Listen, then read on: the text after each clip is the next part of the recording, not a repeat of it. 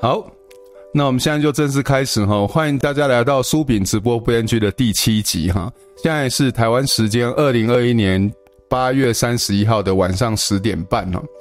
我们今天要讲一个题目哈，叫做“爱台湾经济学”哈。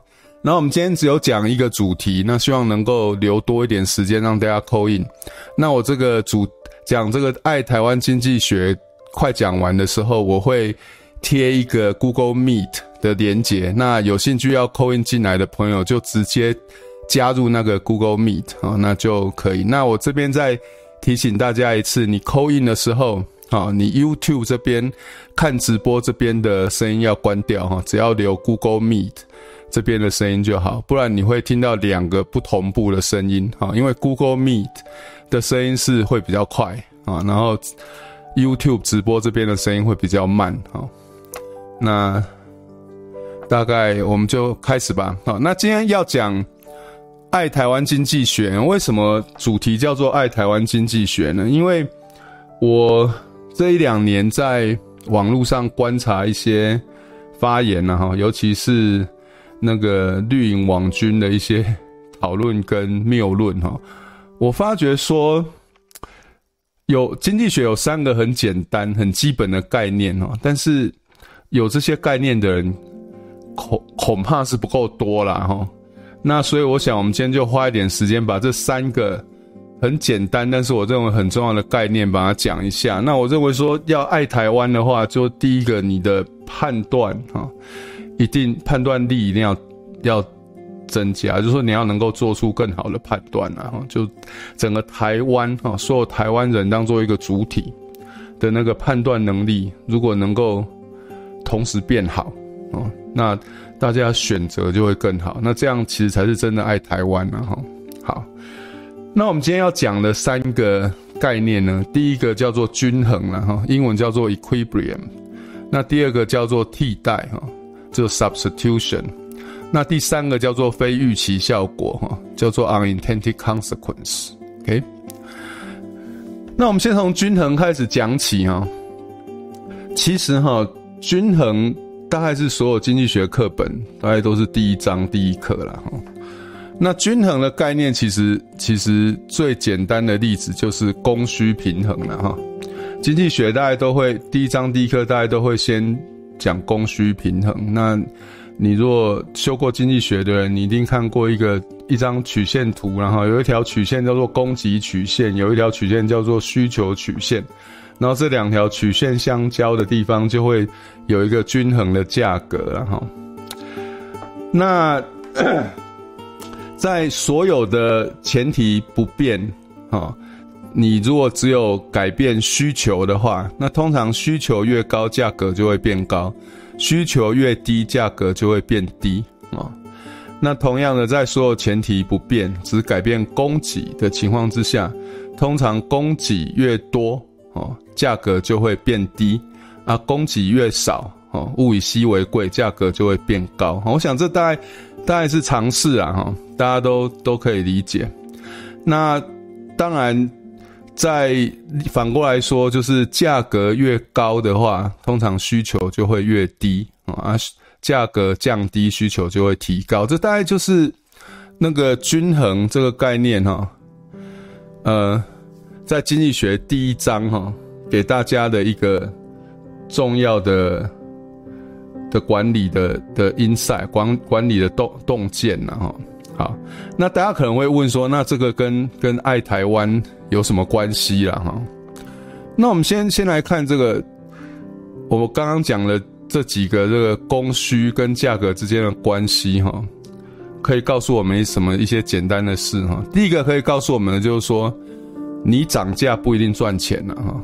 比如说你现在开个早餐店哈，你每天早上可以卖一百个汉堡。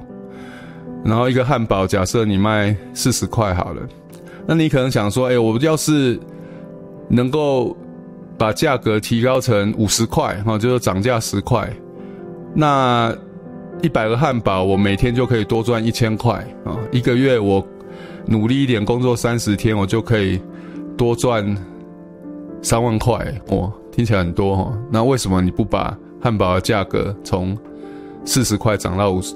从三十啊，从四十块涨到五十块，为什么不涨十块？那原因很简单嘛，因为你涨价之后，你改变价格之后，供给就会变了嘛，供给就会跑到一个新的平衡点或均衡点嘛，所以你有可能从四十块涨到五十块之后，你就没办法再卖一天没有办法卖一百个啦，你可能只有只剩卖六十个啊或五十个啊，所以这边告诉我们就是说，均衡一个很重要的概念就是说，你改变了一个变数哈，供需跟价格改变了其中一个变数，另外两个会。达到一个新的均衡，它会跟着变。所以换句话说，你涨价不一定会赚钱嘛。哦，那到目前大家会就会会说，呃，那个苏炳老师，我们半夜不睡觉来听你讲这个哈，这个会不会太太普通常识了一点哦？而我承认这是普通常识啦，但是问题是，这个这些普通常识，台湾社会有没有？真的能够好好的把它运用在对一些，比如说公共政策的判断上面。我我比举例讲好了，比如说前阵子我们不是在讲什么医材吗？大家有没有印象？哦、就是卫生署说什么要降低医材价格啊，然后很多医生就说啊，这样子医院活不下去了，赚不到钱了哈。那那时候我的第一个反应其实就是说，这个卫生署这种有关。医疗或是健保政策，其实都是都是都是有一个委员会开会。那你如果仔细去看这些委员会的委员啊，基本上都是代表各家医院的利益啊。那我的疑问就是说，那这些代表各家利医院利益的人开会得出来的结果，真的会对医院的财入财财务不利吗？哈？我我第一个疑问就是这样，那其实你仔细想一想，就是说医材价格的降低，哈，就是价格的降低嘛。那我刚讲涨价不一定赚钱，换句话说，降价也不一定会少赚呐。哦，因为你第一个你降价，因为你可能也不是一直给一样的东西啊，比如说药，你可能就变成是学名药啊，不是原厂药啊。成本也变了嘛，那再加上说降价，搞不好需求也会变嘛，所以这个并没有那么绝对啦哈。就是说，你觉得说医材价格给付降价，医院就一定赚不到钱？好，这个其实就是没有均衡的概念呐。你没有那种价格改变哦，价格供供给跟需求三个，你其中一个改变，其他两个其实会到会变会到一个新的均衡点的这个概念啊。那你说这概念很简单，但是很简单，就是显然在那波讨论里面也没有很多人真的这样运用啊哈。那其实我私底下也有去问一些医生啊，或者说在在医院啊做管理的人啊，他们其实跟我讲就是说一样啊，就是说这些这个卫生署的这些啊那个健保局政策这些去开会的人，代表都是医院的利益，他们。不会做出对医院太不利的决策了哈。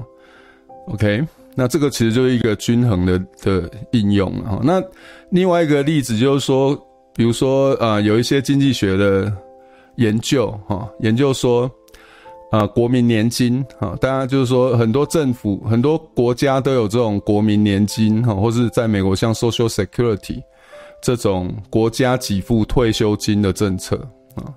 那当然，国家给付退休金是希望说人民的退休生活品质可以比较好，但是大家也很多人也发发现说，哎，当人民觉得说，哎，反正我有 Social Security 或是我有国民年金之后，他就觉得说，那他不用储蓄了，他不用为他的退休储蓄了，所以到时候真的退休的时候，到底能够支配的钱变多还是变少，其实。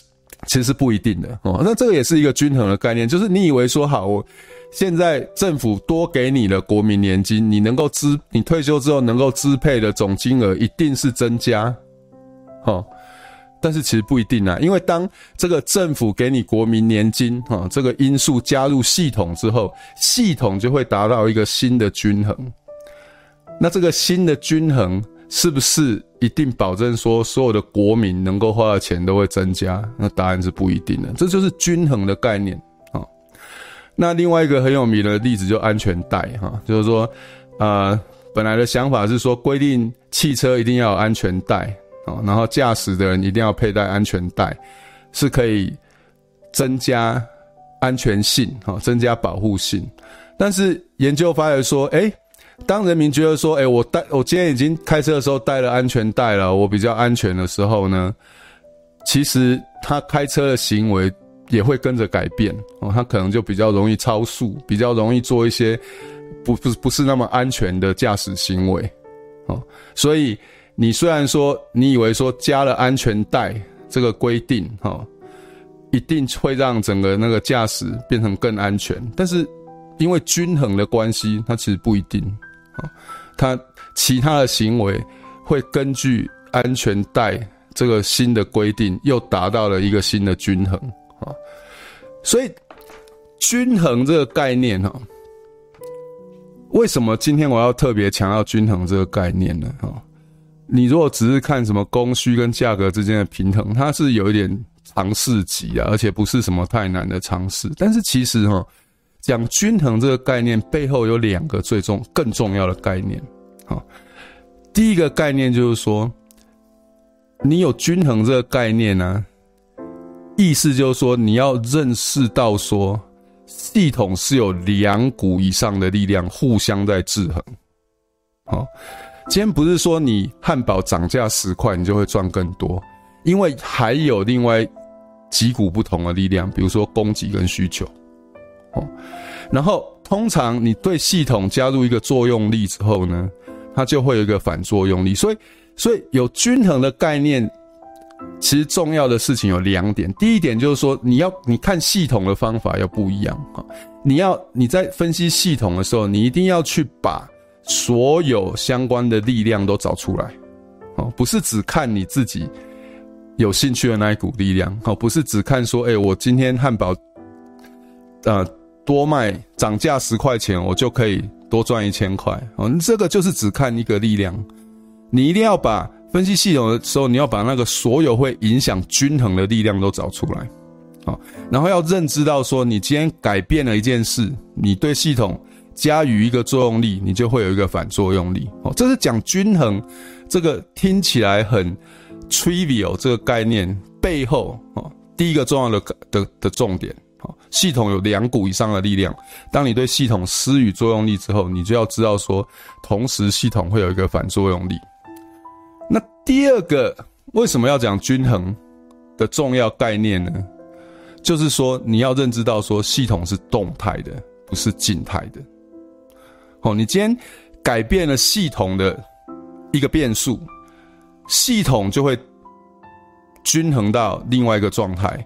但是呢，这个新的状态呢，通常会引发另外一股力量的反弹，所以又这个这一股新的力量呢，又会把系统带到另外一个均衡状态，然后这个新的均均衡状态又会引引发另一股力量，然后这又会引发到新的一个新的均衡状态，所以系统是一直在动态改变的，它不是静态的。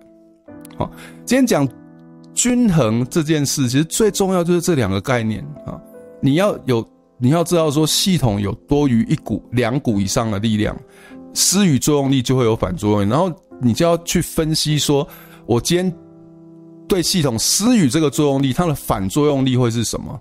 然后第二个就是说，你要有系统是动态、不断在改变的概念，系统不是静态的。这这才是讲均衡的重点啊！哦，讲均衡不是说那个数学上给你画两条曲线，然后叫你求这两条曲曲线的交点，然后就找到均衡价格，就这样。哦，经济学你如果去上经济学，大概是都这样教啦。但是今天我们在讲均衡，其实最重要的就是我刚讲的两个概念：系统是有两股以上的力量，施与作用力就会得到反作用力，然后系统是动态的，不是静态的。好，那当然，大家就会有一个疑问了哈。那如果说系统是不断的在改变，不断是动态，那我今天要分析一个公共政策，那我永远分析不完啊，因为因为均衡一会跑到均衡二，会跑到均衡三，会跑到均衡四，哈，没完没了。那我怎么分析呢？啊，那我我给大家建议就是说哈，你今天分析一个公共政策，你至少要推到三个均衡点了，就至少从均衡一推到均衡二，推到均衡三。哦，你这样对这个公共政策的影响到底是什么？你才会有一个比较相对全面的了解啊。那当然，这种这种一个公共政策对于系统的影响，它理论上当然它是会不断的从均衡一、均衡二、均衡三一直影响下去了。但是其实它也有效用递减了。所以那一般人啊，尤其在台湾，一般人连均衡一都没有在考虑的时候，你只要能够从均衡一推到均衡二，推到均衡三，你其实就赢很多人了。哦，你对这种公共政策的分析的品质就已经是不知道赢百分之九十九点九的人了。哈，所以这第一个概念，均衡。哈，那我再跳针一次，为什么要讲均衡？最重要的两个，第一个就是说你要认知说，影响系统的力量通常是超过两股以上的力量，而且你对系统施予作用力，它通常就会有反作用力。你要去，你不只是看你的作用力。会对系统造成什么影响？你也要去看你反作用力会对系统造成什么影响。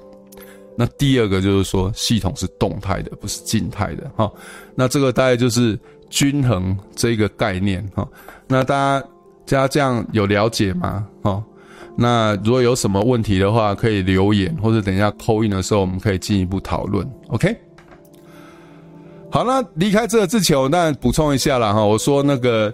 那个价格改变，供需什么就会改变哈。那有可能，如果有人要来找嘛，你就说，哎，不一定啊，有些特例什么，就有有那个价格弹性跟需求弹性的问题啊哈。那这个这个没错了哈，但是因为这个跟我们今天要强调重点，不是我们今天要强调重点，所以我认知到说有价格弹性跟需求弹性的问题，但是基本上我们今天的重点还是我刚讲的那两个。OK，好，那我们来看第二个概念哈。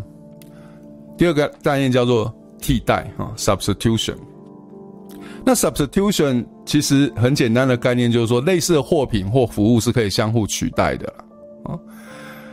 那很简单啊，大家不知道有没有在玩相机啊？哈，那我我的我之前的相机大部分是 Canon 的啊，那有的人的是 Nikon 的啊。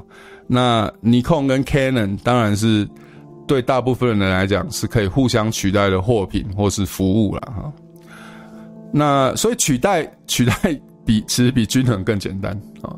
那大家可能又要同样说，哎，我们半夜不睡觉听你讲这个啊。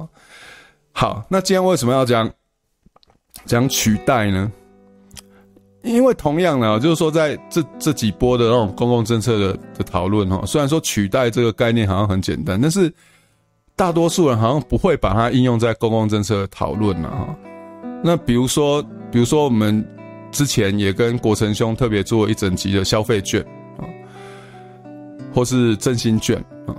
那消费券跟振兴券最核心的就是说，很多讨论就是忽略替代嘛，忽略替代这个效用嘛啊。比如说替代性消费嘛，我们其实花了一整集在讨论这个了哈，就是说。呃，什么一定要发券呐？哈，不然你会存起来了哈。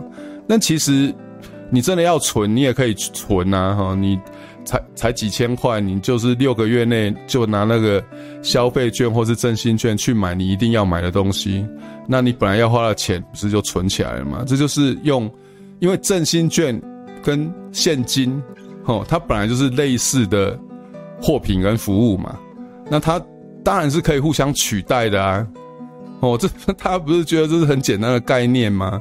哦，所以那时候马英九在发消费券的时候，哈，我其实就就是去调查说春节春节期间的那种现金的发行量，因为很明显消费券跟现金它就是可以互相替代的嘛。那我果然就发觉说，在发消费券的那一年，那个在春节期间的现金的发行量就是大量降。降低啊，所以果然是可以找到说消费券跟现金有替代嘛，哦，所以它其实真的没有振兴的功能嘛。那其实，其实你只要有替代这个概念，当人家讲跟你说一定要发券不能发现金的时候，你全身马上就会有过敏反应啊。就这种对这种不合逻辑的说法，马上会有过敏反应啊。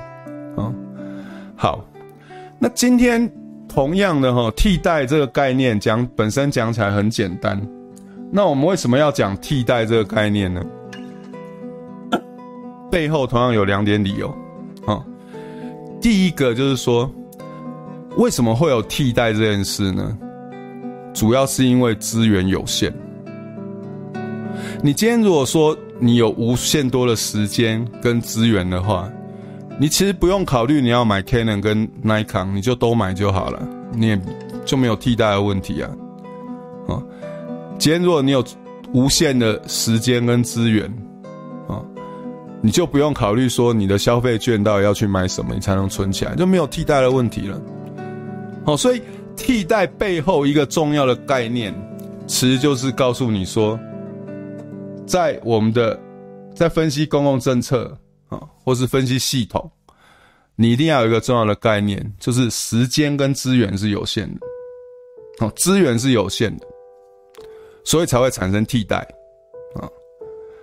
好，那今天要讲替代的第二个重要的原因，是因为是说你在分析系统。或是公共政策的时候，你要有替代观念，就是说你要去注重说你这个公共政策的外溢影响是什么。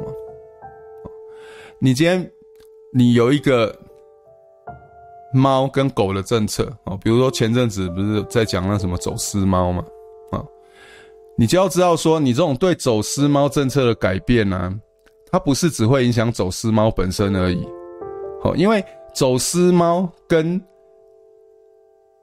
在台湾的猫，哦，它本身就是可以互相替代的，所以走私猫的政策会外溢到，影响到在台湾本来就在台湾的猫，好，这是替代很重要的 的一个，为什么要今天要讲替代很重要的一个原因，就是说你要认知到说你公共政策会有外溢影响，你的对于走私猫的政策会影响到本土猫。因为走私猫跟本土猫某个程度是可以替代的，哦，这是今天为什么要讲替代的原因，就是你要有资源有限跟外溢影响这两个概念。那你有这两个概念之后呢？哦，比如说那个郭台铭确定买到 BNT 那一天，大家去看的那个附近，大家去看高端的股价，当然是跌啊。那为什么呢？因为 BNT 跟高端都是疫苗嘛。而且进口来台湾多一个人打 BNT 就是少一个人打高端呐、啊，因为他们是可以互相替代的嘛。这个是，就是你有替代的概念，这个是，这个是一点都不难呢、那所以，如果你的利益是压在国产疫苗，阻挡欧美疫苗，就是完全合乎经济学的行为啊，不做才奇怪啊，这不是什么阴谋论嘛。你今天只要有替代的概念哈，然后你。又知道说你的利益是压在国产疫苗，不管是经济还是政治利益，那阻挡欧美疫苗就是天经地义的事啊！哦，这绝对不是什么阴谋论啊！哦，这不做才奇怪啊！哦，这这是今天讲替代哦，这个这个观念，其实其实很多经济学的概念哈，大家只看概念说啊，这个这个很简单，这有什么好讲的？但是重要就是说，你你能不能把它应用？哦，就是说这个概念背后，背后你要注意的点是什么？哦，比如说替代背后你要注意的更重要的背后的概念是说资源有限，而且会有你不管什么政策会有外溢影响。好，你然后你认知到这些背后的因素之后，那 hopefully。在分析公共政策或是公共事务的时候，就要把这个概念应用下来。好，好，所以这是替代的部分。好，那同样的，大家如果有什么问题哈，还是说不太了解的地方，那欢迎留言呐哈。那我们可以等一下做进一步的讨论。OK，好，那最后我们要讲的哈，叫做非预期效果哈。英文叫做 unintended consequence。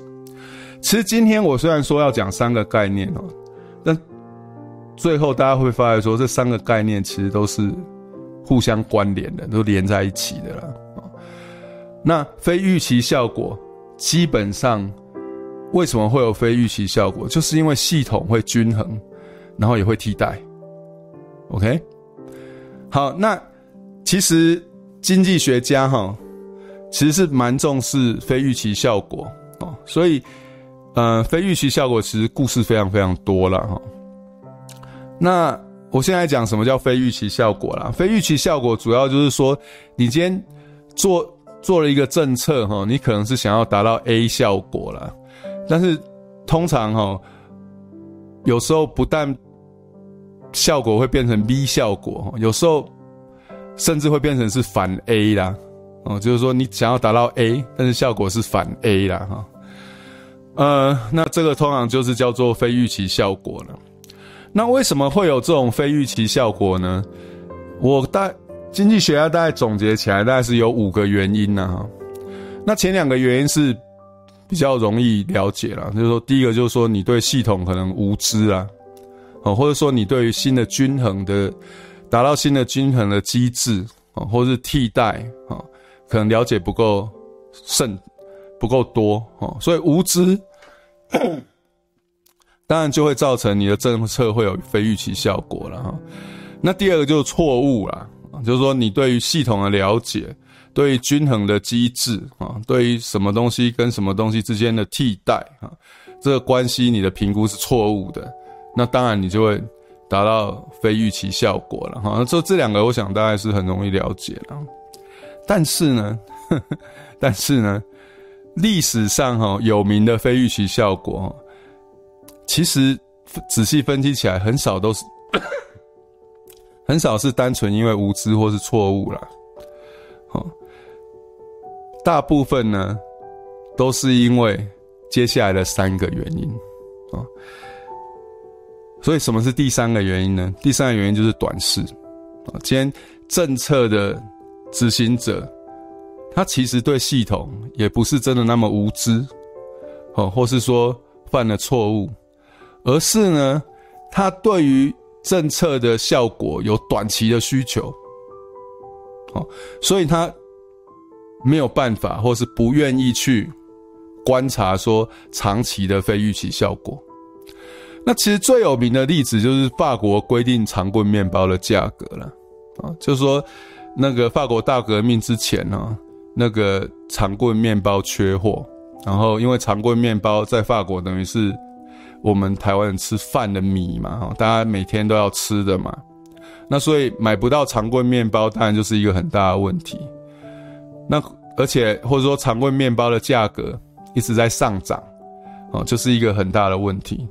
那法国政府短期内呢，它有一个需求，就是说希望长棍面包的价格不要再涨了，哦，不然我这个政权会出问题。所以呢，他就想说，那我就直接规定长棍面包的价格。哦，不能再涨了，不管谁卖长棍面包，就是这个价格，OK？所以符合他的短期需求，就是长棍面包的价格不会再上涨。但是这个规定的非预期效果是什么呢？这规定的非预期效果就是说，当你允许长棍面包的价格可以上涨的时候，哦，我们讲到均衡嘛，当它涨到一个价格以上之后呢，觉得说卖长棍面包有利可图的人就会增加，好，那所以就会提高长棍面包的供给，那供给增加之后，价格就会下降，好，就会又达到另外一个新的均衡。但是你现在规定常规面包的价格不能上升，那搞不好到某个程度做常规面包都已经是亏本了，那亏本的生意没人做嘛，那所以做常规面包的人就减少。那供给就减少，那供给减少之后，理论上价格要上升。问题是你又不让它上升，所以供给又会更少，这就变成恶性循环。所以这个政策不止没有让长棍面包的价格稳定或是下降，反而变成长棍面包的价格更是混乱不堪哈，甚至有黑市价格。那最后什么结果是什么？结果就是法国大革命啊！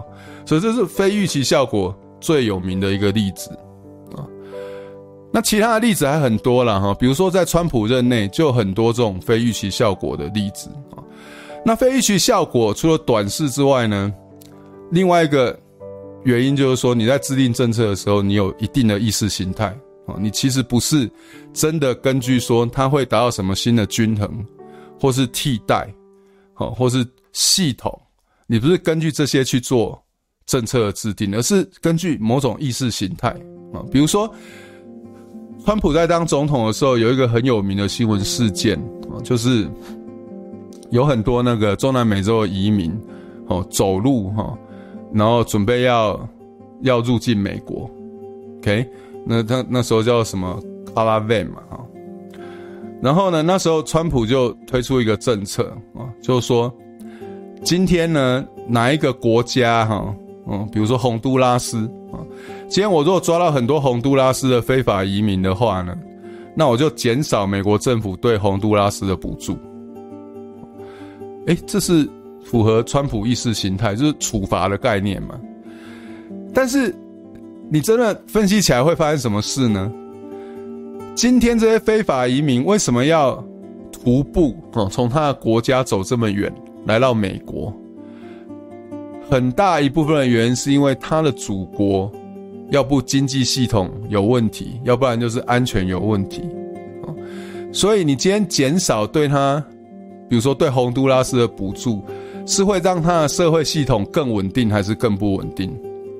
当然是更不稳定嘛。那对他的当洪都拉斯的社会体系更不稳定的时候，这种想要离开洪都拉斯的的这种需求或是人是会增加还是减少？当然是增加嘛。哦，那所以你这种用处罚。非法移民祖国这个概念出发的政策，其实就会有非预期效果，你反而可能造成更多的非法移民从那个国家跑出来。那这个为什么会这样？那主要是因为受制于意识形态嘛，啊，就反移民的意识形态嘛。那川普的那个钢铁关税其实也是同样的道理啦。他那时候宣称要打贸易战嘛，那他第一个就是说。要增加进口到美国的关税，然后是要保护美国的蓝领工人呢？那问题是，真的这样做下去的后果是什么？说美国蓝领工人在汽车产业工作的，其实比在钢铁产业工作的更多啊。那你对进口钢铁课关税，对于这些要买钢铁当做材料的汽车产业来讲，它成本是增加的。所以不但没有保护到美国蓝领工人，事实上伤害到更多美国蓝领工人的利益啊！好，这就是就是说，同样的嘛，就我们一直在讲的嘛，系统会跑到一个新的均衡嘛，然后你要考虑替代嘛，好，就外溢政策的外溢效果嘛，OK？那退出 WHO 也是一样啊，就是意识形态嘛，你就是说美国退出 WHO 好像是对 WHO 一种惩罚嘛？那其实刚好不是嘛？你退出 WHO 真的要追究这个 COVID 病毒的溯源的时候，你本来在 WHO 里面再怎样，美国也在桌上有一个位置啊，要怎么调查才合理？要派派谁去调查？你总是能够提供意见嘛？那你退出 WHO 之后，中国最高兴啊，你连提供意见的资格都没有了。OK，好，这就是非预期效果嘛。好。那我们这到到这边为止讲了非预期效果主要的几个成因，包括无知、错误、短视跟意识形态。那非预期效果一个最后一个重要的原因呢，就叫做自我实现或自我不实现啊。那自我实现是什么意思呢？比如说经济萧条哦，今天呃各国政府都会很重视的一个经济政策，就是说要防止经济萧条。那问题是？历史上观察很多次，当政府开始有一些措施要防止经济萧条的时候呢，其实它同时也放出讯号，就是说，根据政府的专业判断，经济已经快萧条了。OK，那所以人民接收到这个讯号之后呢，通常就会开始紧衣缩食哦，提高储蓄。啊，结果紧衣缩食、提高储蓄这件事本身呢，就让经济萧条。自我实现，所以这也是非预期效果呃，常常为常常为什么会有非预期效果的一个原因，就是自我实现，或是自我不实现呐、啊。比如说，啊、那时候当初的石油危机，大家想说啊，惨了，以后油不够用了，哦，但是没想到说，石油危机呢，造成汽车，造成小车受欢迎，哦，省油的车受欢迎，那所有的汽车厂商就要把这种如何省油变成一个汽车。嗯，开发的一个重要的方向，啊，结果有有一段时间不断油的短缺不是问题哈。我刚来美国的时候，大概一九九六年，一九到一九九八年那左右，油是便宜的不得了啊。因为那我记得我还加过那个那个一加仑七十八升一加仑哦，不是一公升哦，一加仑将近四公升哦，七十八升美金呢，对啊。那这就是自我不实现啊，因为大家预预见到这个危机，那就投入很多资源去应对这个危机，结果反而这个危机没有产没有没有 realize 没有实现。那另外一个自我不实现的例子就是说啊，比如说呃，大概八零年代哈，那时候大家都说啊，这个地球人口不断增加，最后会。会造成那个粮食危机啊，因为粮食不够吃，因为人太多了。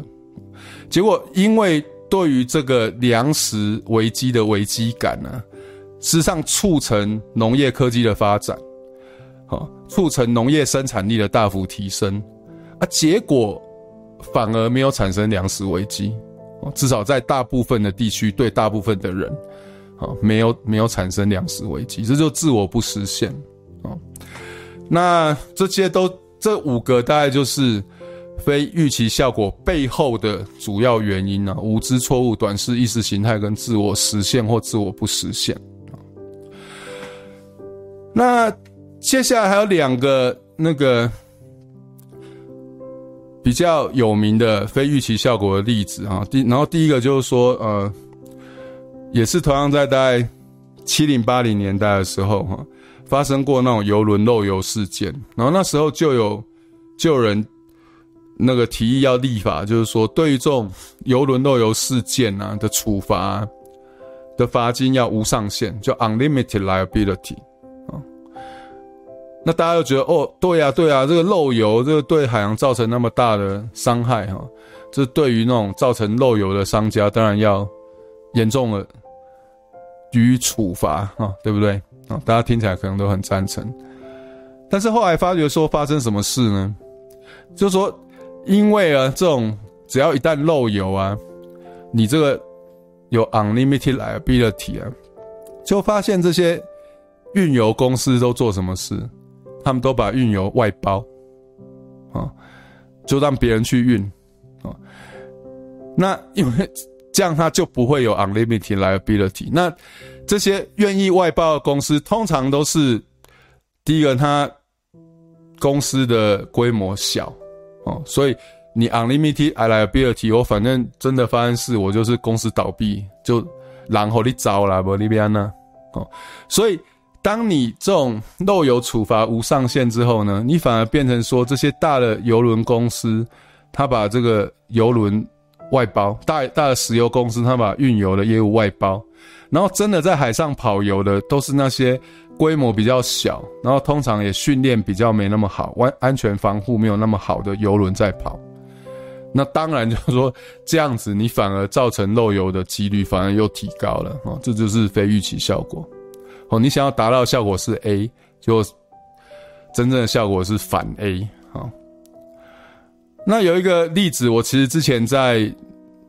那个跟国成兄的一零零一页里面也讲过了哈，就说那个有一个幼幼稚园呐哈，他常常就是家长来接小孩的时候迟到了，啊老师不能准时下班，所以他们就想说，那我们来我们就就来规定说迟迟到，比如说迟到十分钟哦，就罚五块美金哦，然后以此类推。二十分钟就十块美金这样，那本来的想法当然是说，你今天接小孩迟到，你有一个处罚，那迟到的人就会变少嘛。哎，结果后来发现说迟到的人更多，啊，为什么？好，这个在经行为经济学叫做 categorical change 啊，哦，就是说之前没有罚款的时候呢，家长其实觉得说，哎，他迟到是很对不起老师，所以不管怎样，哦，他会尽量不迟到，因为觉得说这个这个是不是做人的方法嘛？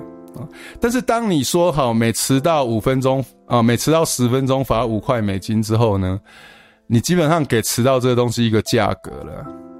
那迟到的人就觉得说，那我反正我就是每十分钟付五块美金嘛，哦，只要我能够接受这个价格，所以这个行为已经从对不起老师变成我是在买老师的时间了，这 categorical change，所以迟到的人反而变多哈。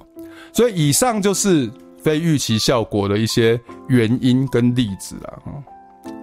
好，那今天大家可以很清楚看出来说，这三个概念哈。均衡、替代跟非预期效果其实是紧密连接在一起的，因为系统会达到一个新的均衡，因为你会有替代，因为因为资源是有限的，你会有政策会有外溢效果，所以然后加上无知、错误、短视、意识形态、自我实现或自我不实现，你就会有这些非预期效果。OK，好，那我们今天来最后一个 slide 哈。就我们开放 coin 之前最后一个 slide 哈，那我现在先设一下我的 Google Meet 哈，然后我会把我的我们等一下要 call in 的 Google Meet 的连接哈贴在留言哈。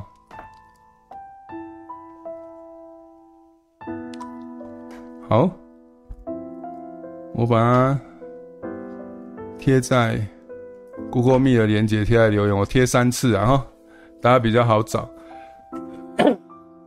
大家有看到留言了哈，所以有兴趣的人哈，大家可以准备进来了哈。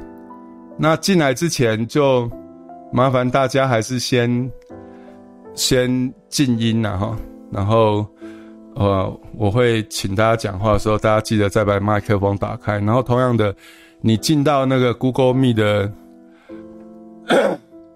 Google Meet 的会议室之后呢，记得把这个 YouTube 这边的声音给关掉哈，你在 Google Me 这边应该还是会听到我讲话的声音，然后 OK，好，那我们就来看台湾的例子，好，我们现在来来看台湾的例子的运用。好，我其实从很小哈，就就一直有人说，比如说对国家认同，大家就说。啊，这国家认同哪那么那么复杂？国民党一直讲中华民国啊，你们这些独派分子就也认同中华民国，不是就没事了吗？哦，大家应该有多少听过这种说法了？那事实上是这样吗？哦，这种说法就是没有均衡的概念嘛。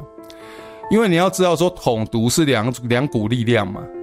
那你今天如果说有一股力量哦，想说好，那我们都去认同中华民国好了。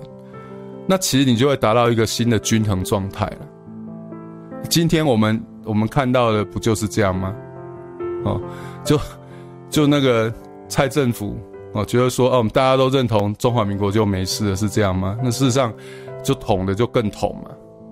哦，这就是均衡的一个运用嘛。哦，或者说 unintended consequence 嘛。OK，那同样的道理，新中间路线嘛。哦，大家觉得说啊，这个不要讲悲情呐，哈，放弃悲情呐，哦，然后就往中间靠拢嘛，这样子我们支持的人就会变多嘛。那事实上是这样子吗？哦，你自己都要站中间，你要本来在中间的人站哪里？那当然就会产生一个新的均衡嘛。嗯，其实，其实我 其实很少听到国民党或是党国或是中国在讲新中间路线了。哦，他们通常都是都是基本教义啊，再三强调了。嗯，好，那最近很很很热门的斯卡罗哦，斯卡罗这件事啊，我不是要评估剧情，因为我还没看，呵 呵我一直提不起兴趣去看它。嗯，但是我们要讲的是替代啊，斯卡罗这种国家花纳税钱花。纳税钱几亿去补助拍斯卡罗这件事，我第一个想到就是替代。就说这几亿的钱，如果不是拍斯卡罗这个故事，可以拍什么故事？哦，这就是替代哦。就是说你有替代的概念的话，你第一个一定马上就是想到这个。哦，我们今天没有更好的故事可以拍了吗？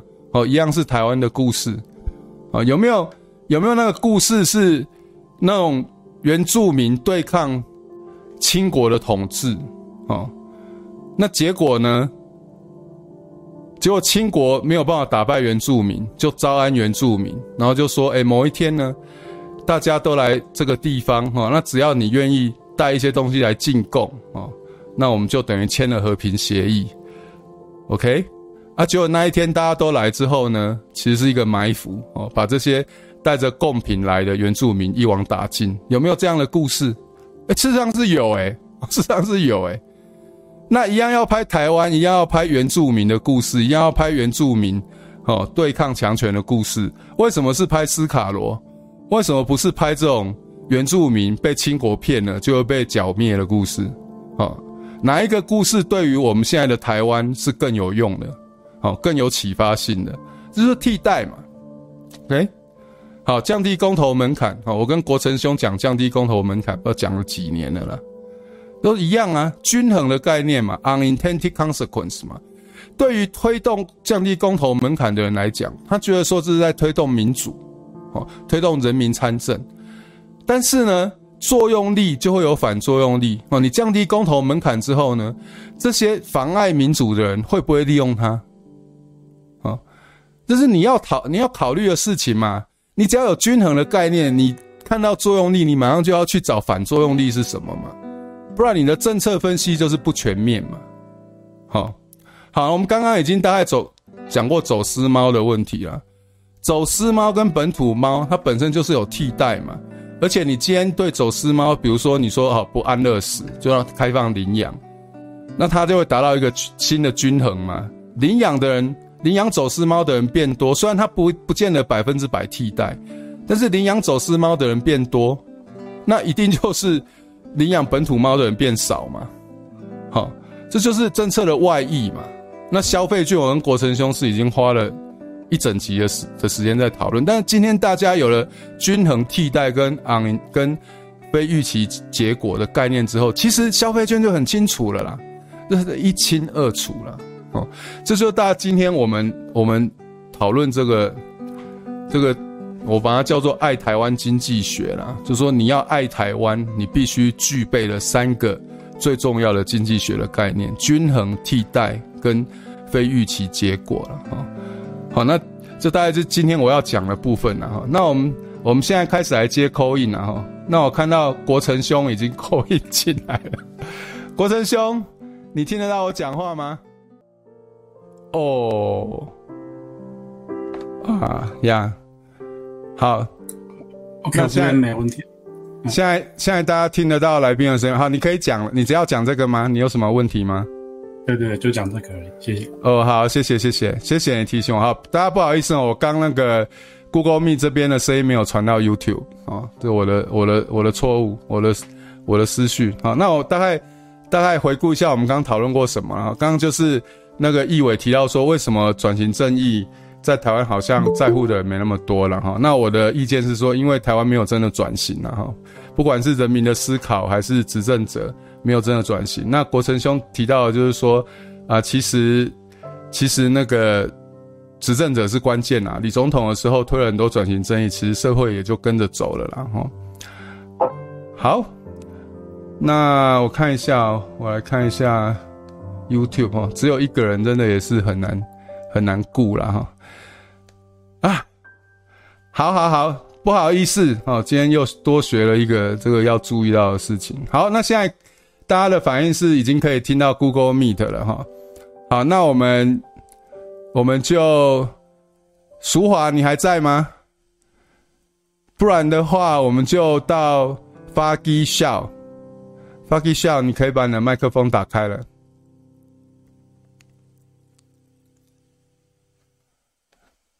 Google Meet 的大家听得到我的声音吗？为什么？可以，可以哈，那奇怪，那所以大家是听得到，听到。进来 Google Meet 没有要讲话的意思吗？好，那我们就轮到下一个哈，Alin Cho 是不是？Alin Cho，你可以把你的麦克风打开了。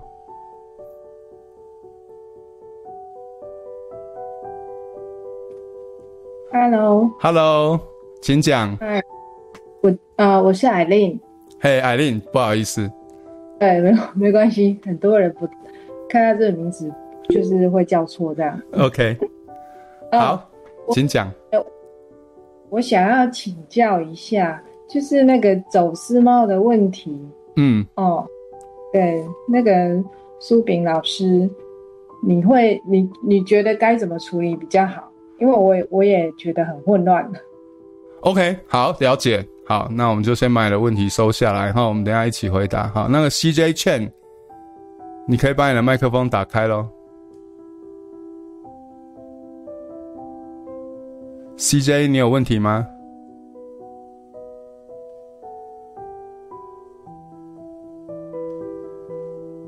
？OK，那 Alex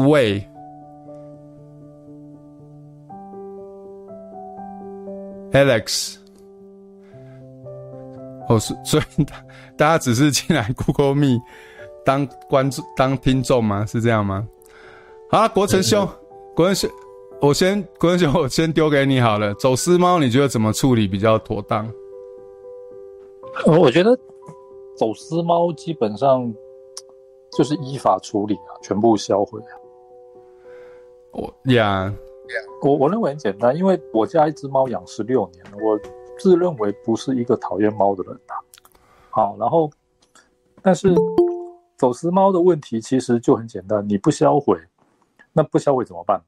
这一定是开放领养嘛。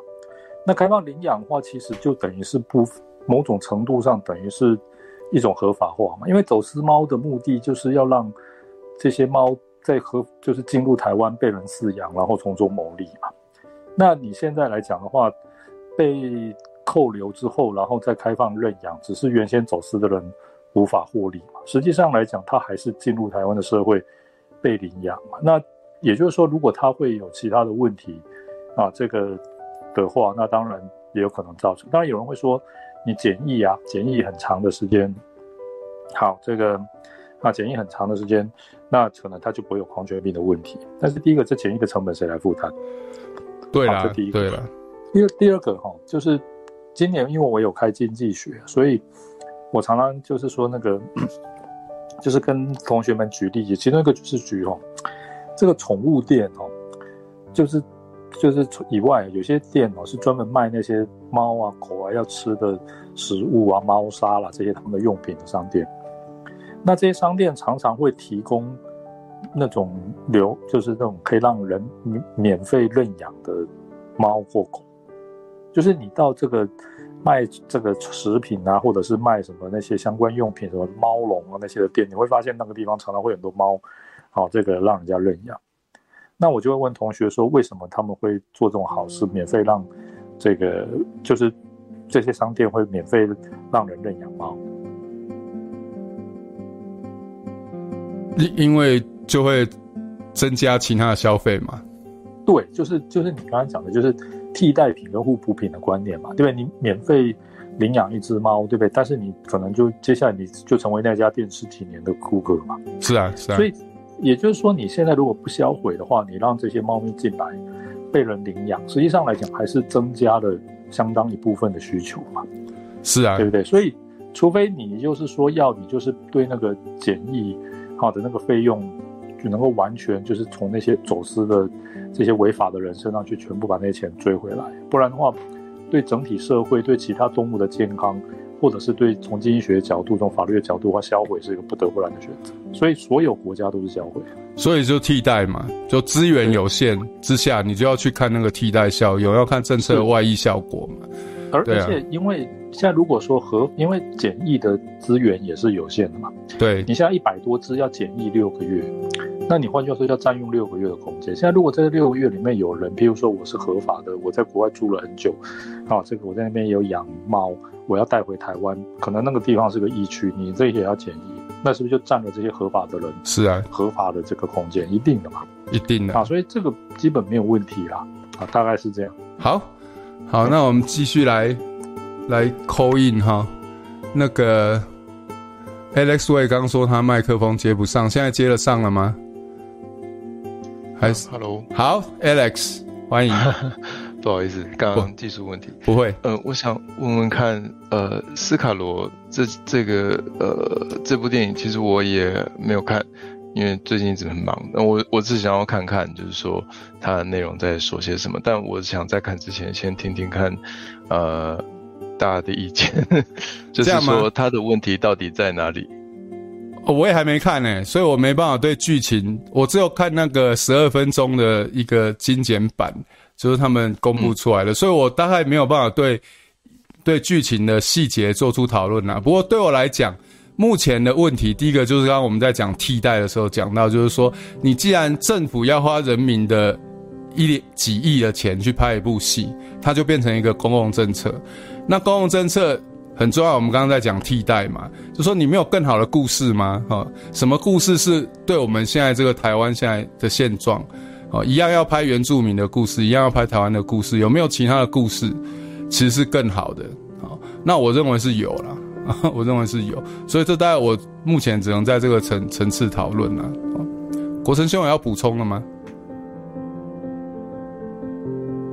好，斯卡罗的问题，我也是从基因学来看，就是在台湾，很多人会说你又不是又不懂原住民的历史，你又不懂小说。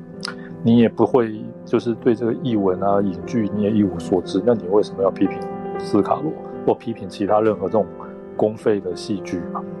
那这种东西在台湾，其实我们以前在做节目也常讲啊，都有很有问题。但是实际上，因为那是用纳税人的钱拍的，那我是纳税人，所以就算我不懂，我还是有权利批评。因为你基于替代观念，一块钱拿去拍斯卡罗，你就不能去拍别的了。嗯哼。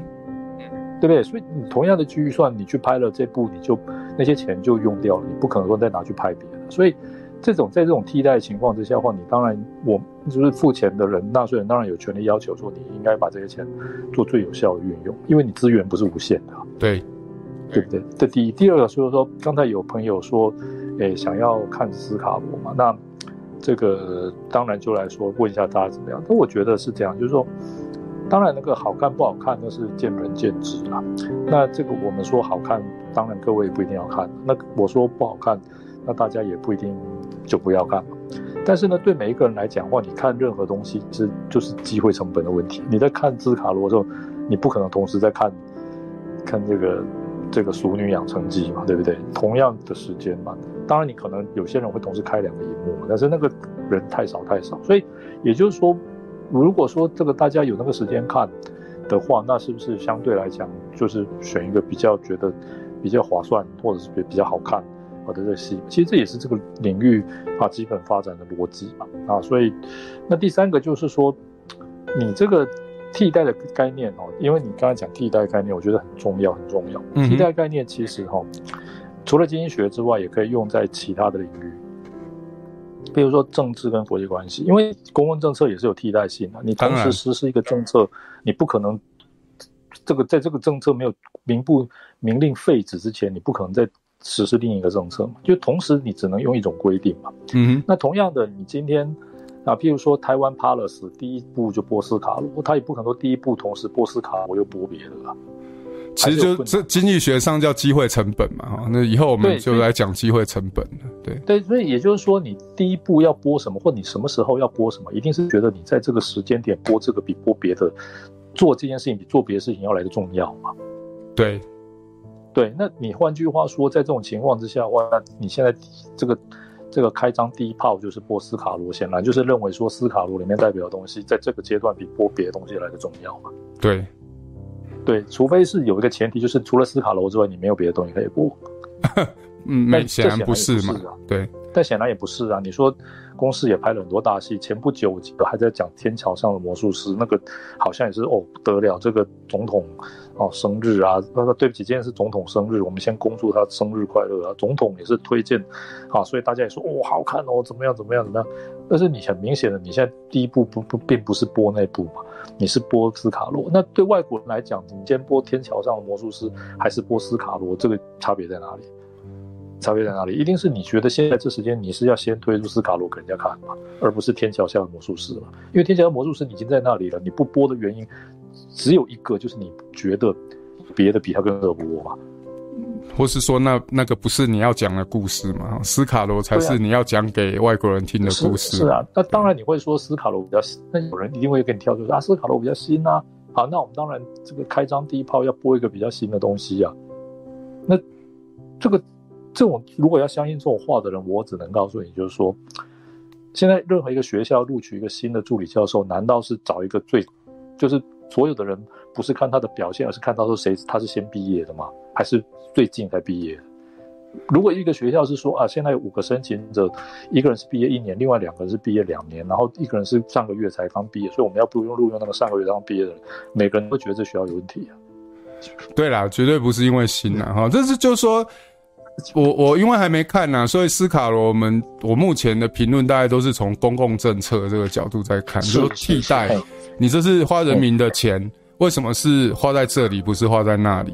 然后你挑这个主题，你背后你背后政府要传达的讯息是什么？大概大概是这样子了哈。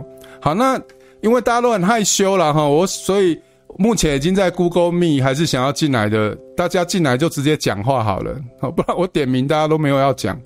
那个目前已经在 Google Meet 的各位，有人要发言的吗？你就直接把你的麦克风打开。OK，好，那我发个问题。好，易伟，好我。的问题就是，因为我之前有贴一个，就是说，如果政府进了三千万 BNT 是不缺疫苗，会不会就跟那个以色列一样？我觉得也不一定，因为对于台湾而言来说的话，疫苗打得很快，还是不见得会开放边境啊。那。我也我也觉得台湾大概有以前 SARS 的经验，那疫苗赶快打一打，我觉得状况也许也会比现在更好。当然了，当然就是说对进 BNT 或者是进辉瑞或者是莫德纳的一个看法是这样，而不是说像有一些那个有触者会觉得啊，进了 BNT 之后开放边境啊，会跟以色列一样的这种情况。哦，你是说进了 BNT 之后开放边境，结果反而 Delta 大流行啊？所以结论是说，那就不要进 BNT，是不是？有人这样讲，是不是？呃，有对，然后那这个这个这个逻辑是，这个逻辑是不太通的啦。哦，这这这个这个我们有一个。美国有一个俗谚呐，就是说你这种说法就等于说你倒倒洗澡水，顺便把婴儿给倒掉了啦。嗯，然后就是说什么东西当然都是会有正反正反两面嘛，但是你要看说主效果是什么嘛。就像你说的，提高疫苗覆盖率，其实才是对抗疫情的根本办法嘛。对啊，那当然，当然这个说法有一部分就是说均衡哈，因为大家都打了疫苗，大家觉得安全，好，开放边境。会达到一个新的均衡状态，这我同意啦。那但是问题不是说你就放任这个均衡状态变成疫情大流行啊？你应该是在认知说会有这个新的均衡状态，所以你应该对这个新新的均衡状态做什么准备嘛？好，所以让打疫苗这件事的好处能够最大化，然后坏处能够极小化。我想应该是这样看的。好，那还有其他在 Google Meet 的朋友要发言的吗？那还有人有兴趣要 call in，还请讲。呃，另外就是因为这问题也不在那个 不在清单里面，但我我就是想问问看。好，呃，最近那个国产疫苗好像开放年轻人试打嘛？那我想听听看，就是呃老师的。看法就是说，呃，我因为其实我我比较少在涉猎就是这些资讯，所以我不是很确定，他好像是没有过呃 EUA 吗？还是什么的？OK 认证是吗？好，呃，我对疫苗基本的看法就是说，只要证明安全有效，好，那目前当然大部分就是欧美疫苗了哈。那有机会大家就赶快去打了哈，因为我自己也打完两剂那个 Pfizer 嘛。那高端对于对于高端，我的主要的批评其实就是说，它没有被当做一个科学问题啦。从那时候二期还没解盲，蔡总统就说八月，他那时候说七月底还是八月底一定要开打，然后那个没有按照国际的规则，没有做三期啊，然后。有太多的误导跟谎言哈，大家其实可以到 Google 搜寻有关国产疫苗的误导跟谎言，应该可以找到一篇我收集的文章。到昨天为止哈，这个文章是越来越长，到昨天为止已经已经反驳了十二个哈常常听到的的误导跟谎言了。那今天如果高端跟欧美疫苗一样，照照着规则走啊，我们。当然是也希望说台湾有安全有效的疫苗了，所以我认为高端主要是第一个不科学，第二个太多误导跟谎言，好，所以变得变变得我觉得是难以信任了，哦，好，来我我补充一下好不好？好，可以，我我觉得这样子了哈，就是高端这个当然它到底 O 不 OK，这个目前第一个我不是学这个的，第二个就是说科学证据可能也还不够吧。嗯，不过哈，因为我是学政治学的，就是说，政府的政策通常第一个会形成行为的诱因啊。嗯哼，啊，就是政府做什么事情对人民的行为其实影响是很大的。啊，像刚刚举那个转型正义，那其实也是嘛。嗯哼，啊，那个所以政府的行为或政策会形成诱因嘛，那那就也会影响人民的行为。第二个就是说，政府通常要推动的事情。或者是认为这个利益大于成本的东西，其实我们都会很清楚看到政府的作为。对，对，举例来讲好了，比如说这个政府应该呢，我个人认为说哈，这个如果说我们要增加疫苗覆盖率的话，除了我们要有很多疫苗之外，最重要的就有很多疫苗以外，还需要大家愿意施打疫苗嘛。嗯哼，所以。这个如果要大家愿意施打疫苗的话，那当然政府就必须要提供啊这个安全可靠的疫苗嘛，对不对？这这人在讲，对，讲到那边都废话，对不对？可是呢，如果在这个情况之下，我认为政府如果要认定说哪些疫苗已经安全可靠的话，哈，应该必须要提供具体，如果它不安全可靠的这个这个补偿跟责任啊。台湾是有，对不对？台湾好像有要害补偿。对，也就是说，他如果真的不 OK 的话，其实政府就应该明白表示说，应该要给予多少的补偿。那现在现在大家就是觉得说，O 不 OK 也是你在说啊，就球员兼裁判啊。对，对这个补偿的高低，其实就代表政府的保证程度。嗯，对。那现在如果说你这个，但是这个保证程度除了那个钱以外，哈。很重要的一个原则就是说，政府愿意，就是就是说讲，如果现在同一件事情，我们不讲疫苗了，如果一件事情政府这个开诚布公，我也不用球员兼裁判，我都是找一些我就是这个不是我的人让他去评判。那你觉得这个政府比较有信心，还是要找球员有裁判，他比较有信心？对啊，那这答案很清楚吧？对啊，对啊。不过我觉得，at the end of the day，因为因为大家都没有办法对一个个案有足够的知识跟资讯嘛，所以我认为疫苗最后是信任的问题啦。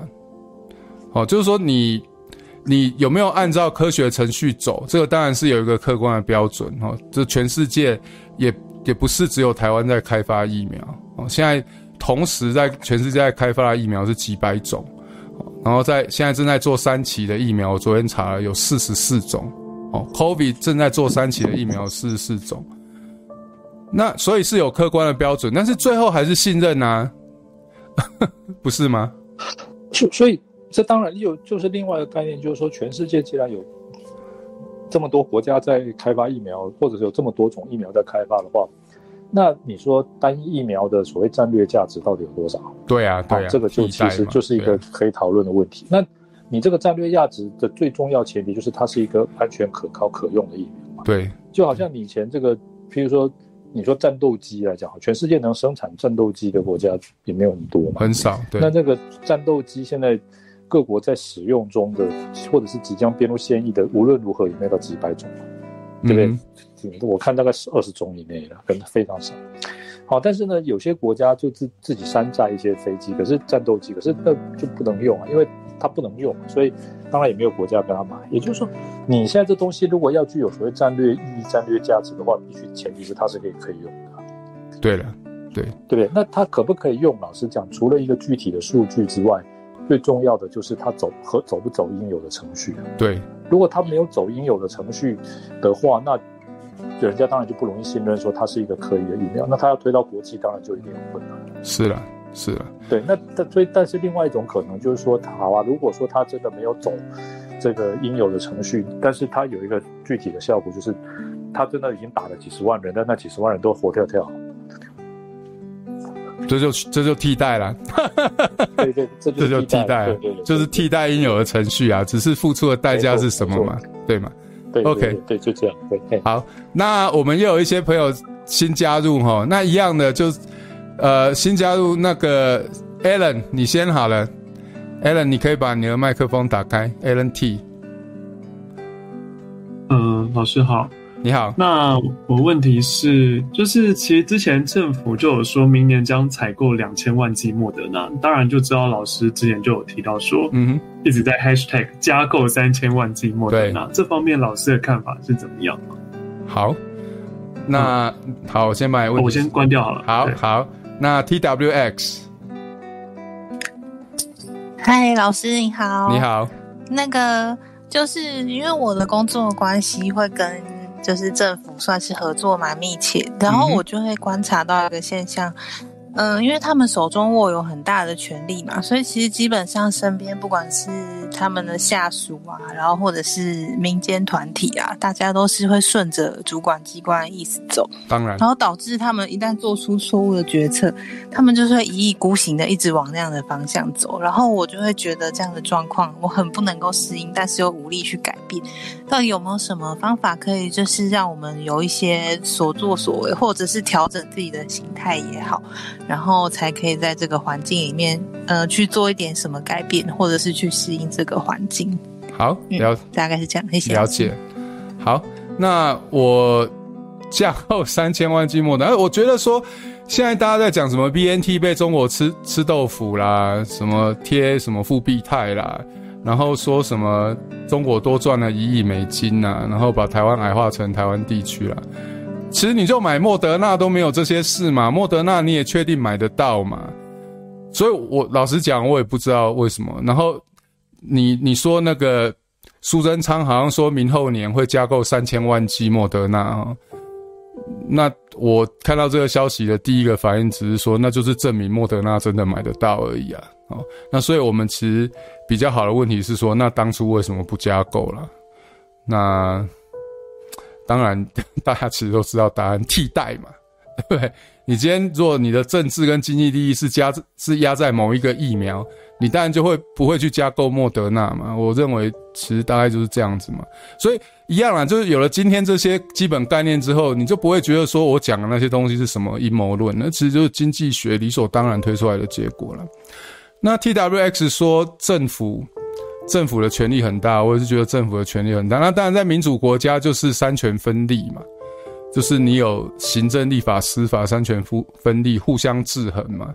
那人民就不用一个人去对付这么庞大的政府。那台湾现在就是说，你的立法委员真的 真的是有在监督政府吗？我想能够做什么？如果大家有空有勇气的话，就查一下你选区的立法委员服务处的电话是什么了。那你有什么不满的话，就打电话到他的服务处。哦，如果有够多人打的话，我过去的观察是，他们还是多少会在意啦。啊，因为因为到时候他们还是需要你的一票嘛。哦，好，国成兄有要补充的吗？OK，好，谢谢了。我想哈，很简单嘛。其实替代的一个概念就是做什么事情是有利可图，做什么事情比较无利可图嘛。嗯哼，所以当然。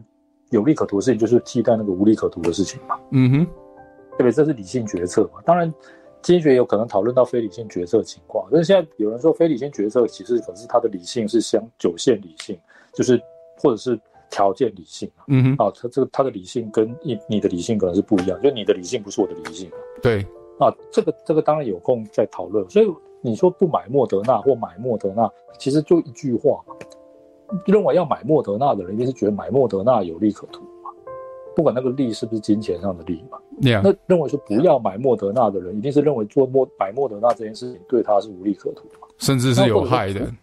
对，不去做，或者说我们说认为要不要，或者说我们说去不去做了。好，那你嘴巴上说要做，你不去做，或者说你嘴巴上说你不要做，实际上去做。好，这个我们还是听其言观其行啊。嗯哼。所以过程兄是觉得说明后年会不会有三千万剂莫德纳进来，也是个问号喽。对，说明那个人前明后年他就没有，他就就已经不是行政院长了，轮不到他做主了啊，对不对啊？那对不对？那这。就行政院长换个人，政策就有所改变，这也不是没发生过啊。我们做这件事啦，我是说以往来讲，那这种事有啊。当然了，当然了，当然。